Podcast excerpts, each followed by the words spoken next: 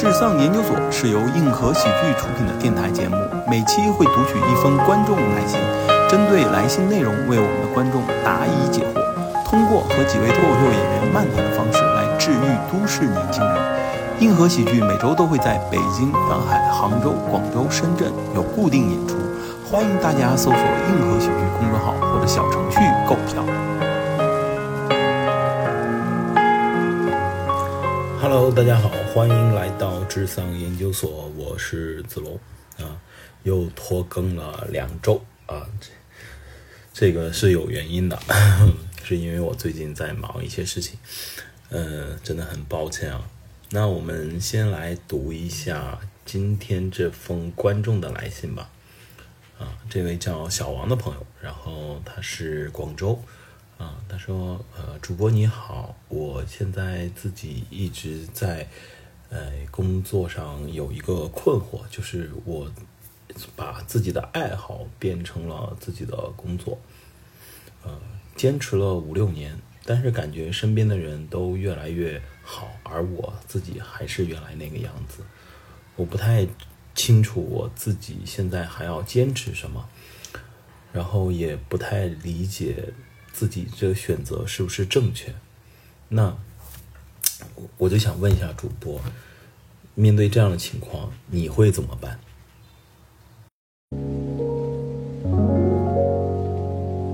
啊，这是一封小王的来信啊。其实读到这封信的时候，我正好最近两周有一个一个感悟吧，就是因为我自己和小王的这个。状态是有一点，我自己和小王的状态是有一点点像的，就是我也是把自己的爱好变成了自己的工作。那在这个过程中一定是很痛苦的，因为你失去了自己原有的快乐，因为工作就不太能开心呐、对不对？是，但是啊，我觉得所有的事情我们都可以正反着看这个关系。最近正好大鹏老师的《保你平安》也上市了，电影新电影上市，然后口碑不错，很多人都推荐可以去看。那我也同样想，就是借着大鹏老师的这个事儿说一说我的看法吧。其实很早，嗯，我对大鹏老师知道是那个时候我还在北京上班。嗯、那个时候他有一个脱口秀节目叫《大鹏嘚不嘚》，那个节目是为了怎么说呢？那个节目是为了想，就是那个节目是中国第一档脱口秀节目。其实当时来看的话，有一点点的粗制滥造啦，用现在的审美标准。呃，当然这不是最核心的，最核心的就是它的模式和很多东西都是拿国外的柯南的参考，然后在国内的一个版本。其实说实话，当时我也正好刚刚接触脱口秀，嗯嗯，就是脱口秀里面呢，就会觉得就是抄袭是一件特别不耻的事情。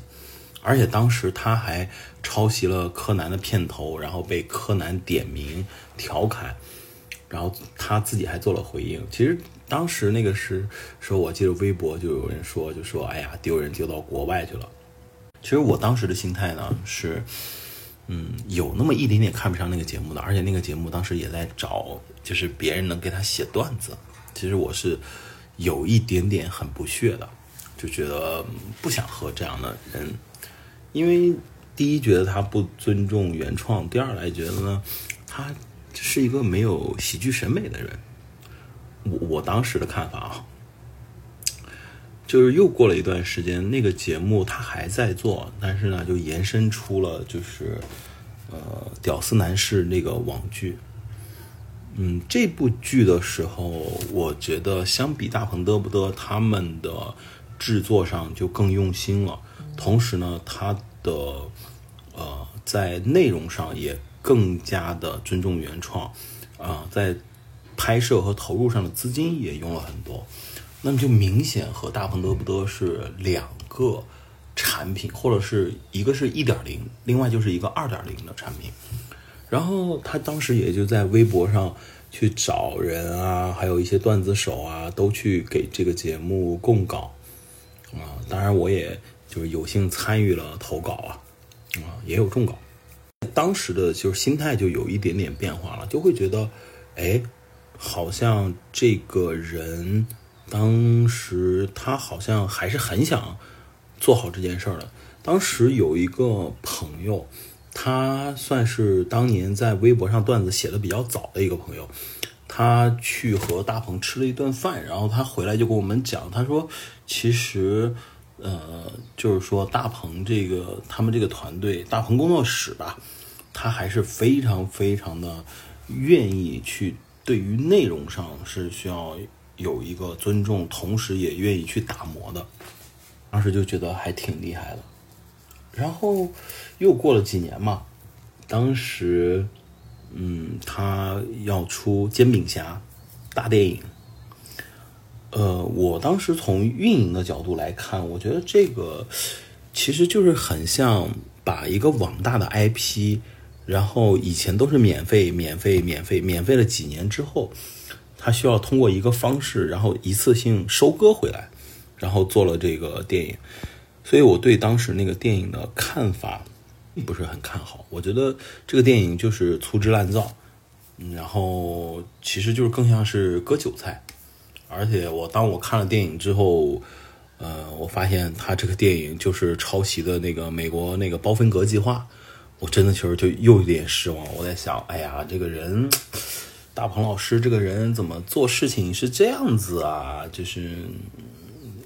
就是如果我们做做不出来这个事儿，我们可以就这样，那没必要去做嘛。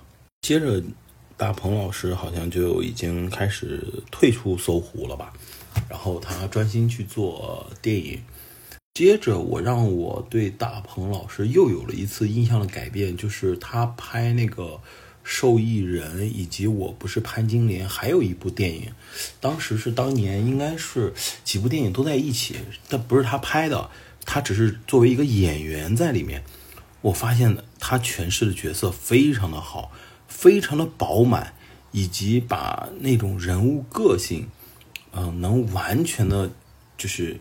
让用他那种屌丝的形象去展现出来，其实这里面他是要做两个工作，第一是去屌丝男士那个形象，就是当人家说大鹏的时候，哎，就想到屌丝男，还要去这个屌丝形象，同时要展现和创作出一个新的角色，我觉得他做的都非常非常的好，尤其是我在呃我是潘金莲里面，我觉得他都要比演了很多年的老演员要更有那种诠释。角色的那个专业度，我突然觉得他可以不用当导演，就是做一个演员也挺好的。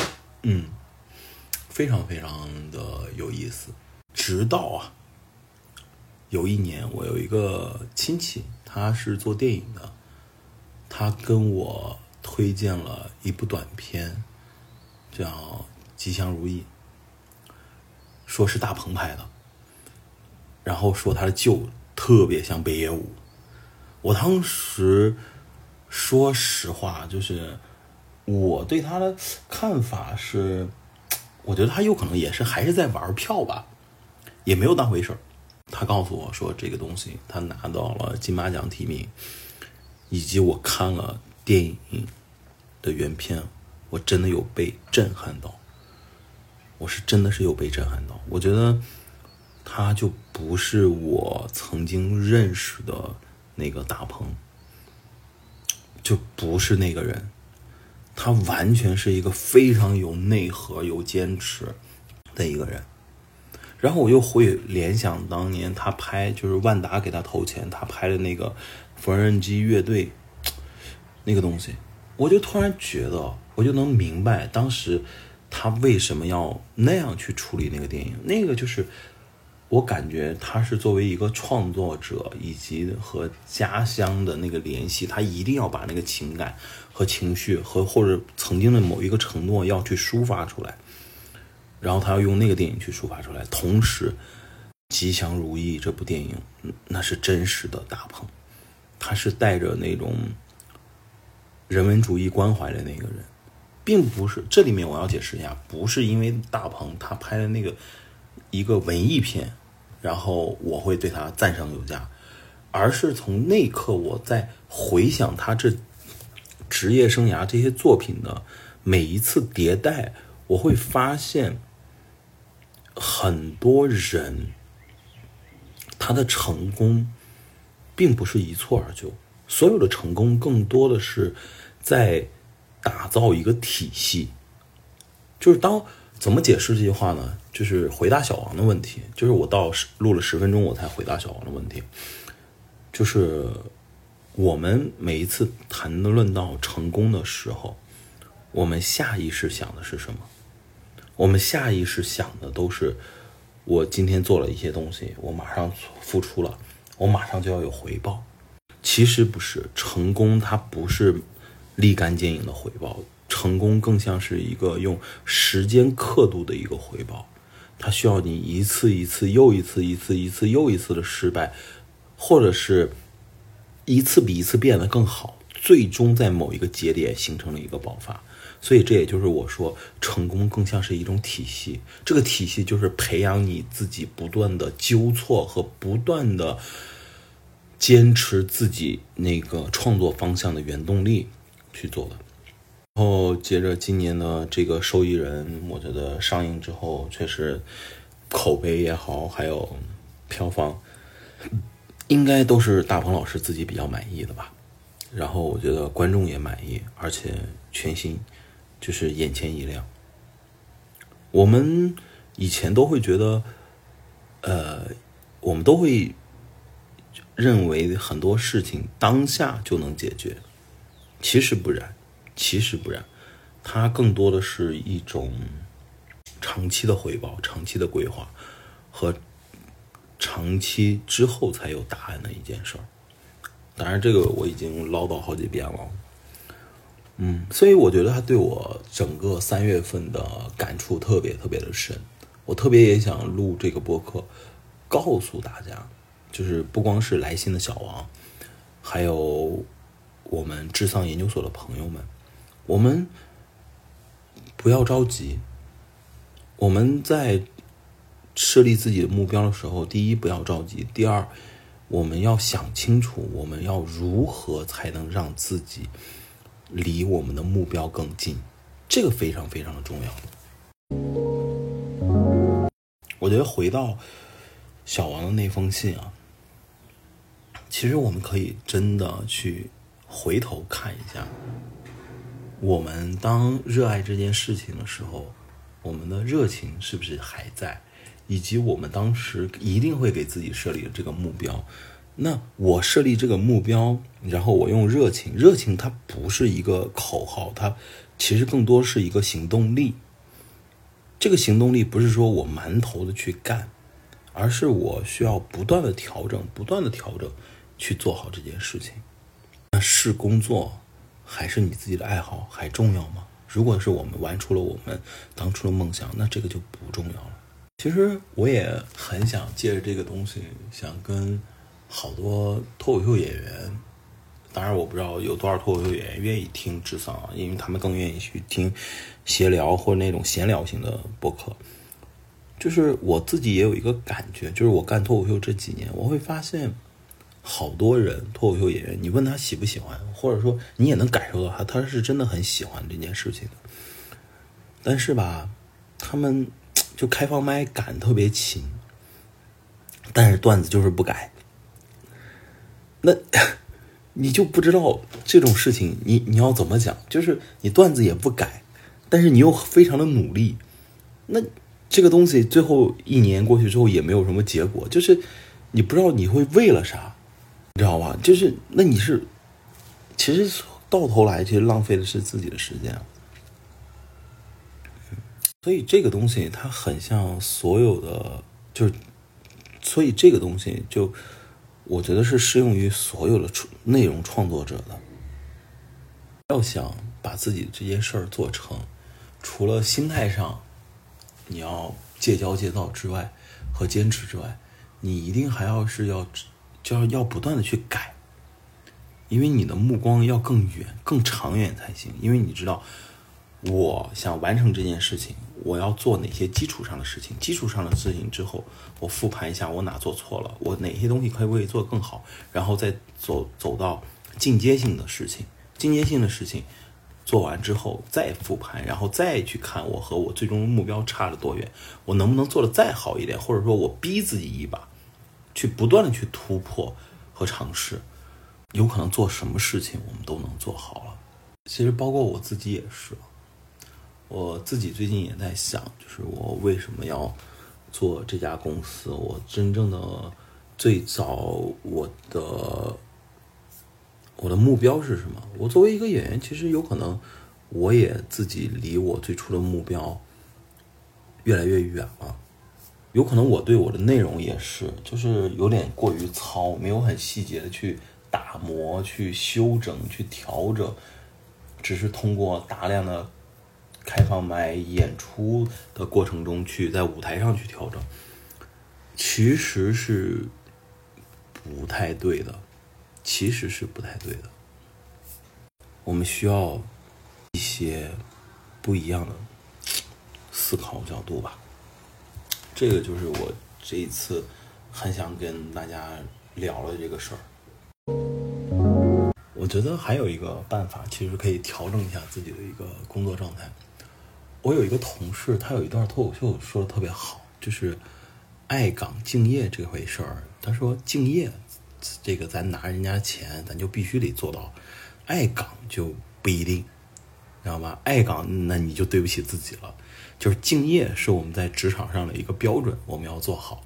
但是爱不爱岗，你可以不用爱，对吧？就是还是要去区分开来的。我觉得。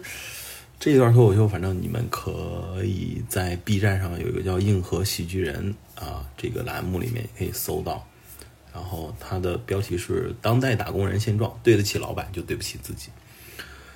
嗯，当然我我其实是推荐这一块的话，就是给大家一个新的思路嘛，就是说有时候生活上的事情，嗯，当我们没有办法就是马上去改变的时候，你是可以通过一些。其他方式去调节和去做调整的，真的并不是所有人就是马上就一定要让你有结果的，真的。嗯，这个就是我其实三月份最大最大的感受吧。还有关于你说把自己的爱好变成工作这件事情，我们再往回头捋一下啊，回头再捋一下，你为什么会把自己的爱好变成工作？你想过没有？我就说我吧，我就是典型的把自己爱好变成工作的人。那我自己现在有一个感受，就是能让我其实工作压力是很大的，是工作压力真的是非常非常大，来自各方面啊。然后就你创业也好，或者说你作为一个老板也好，包括你自己作为一个演员也好。面临着同行啊，还有演员的呃同行啊和观众的不断的审视啊，这个压力是很大的。但是你知道，小王，我跟你分享一下，就是我压力最大的时候，以及我最开心的时候，都嗯，我就是我压力最大的时候，我会找到一个很好的一个调整方式，就是去讲开放麦。我特别喜欢讲开放麦，我比讲。我比就是讲商演都更喜欢开放麦，因为我觉得开放麦就是我有一个很忘我的一个状态，非常非常的忘我，就是在这个短短的八分钟里面，这个舞台属于我，属于我想讲什么讲什么，我想做什么做什么，我能完完全全的做自己，而不是老板，不是演员，不是某个演员，不是某一个角色，我会特别特别的开心。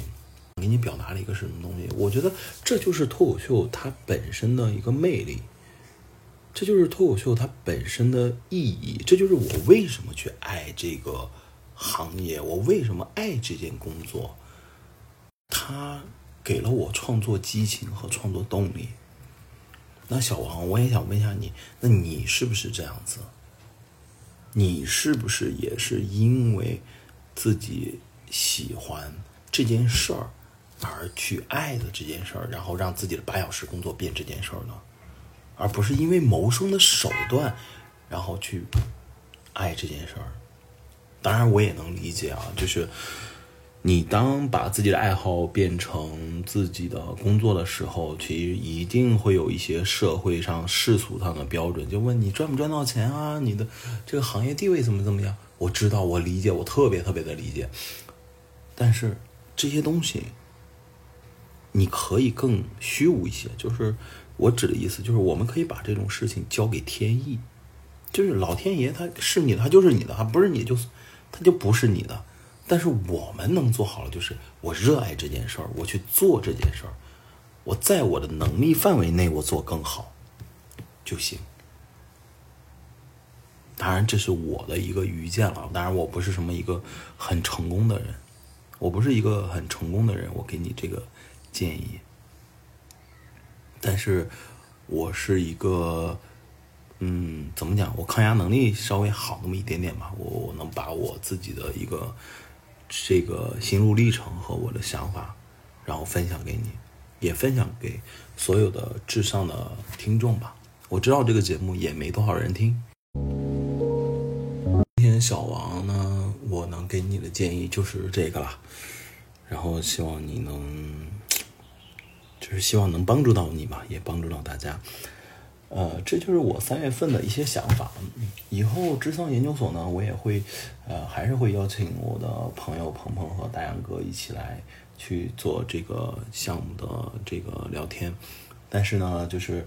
呃，只是说希望大家呢，我也在这里面再呼吁，就是所有的听众，你们还是尽可能多给我们加我们的客服号，给我们一些呃聊天的内容，我们会根据大家的信，然后来聊一下，就是我们每一期的主题，以及我们也会准备相应的内容。嗯，这一期播客时间不长，二十多分钟，但是呢，嗯，就比较相对有针对性吧。其他三月份我也没有。什么要跟大家分享的？嗯，那就这样。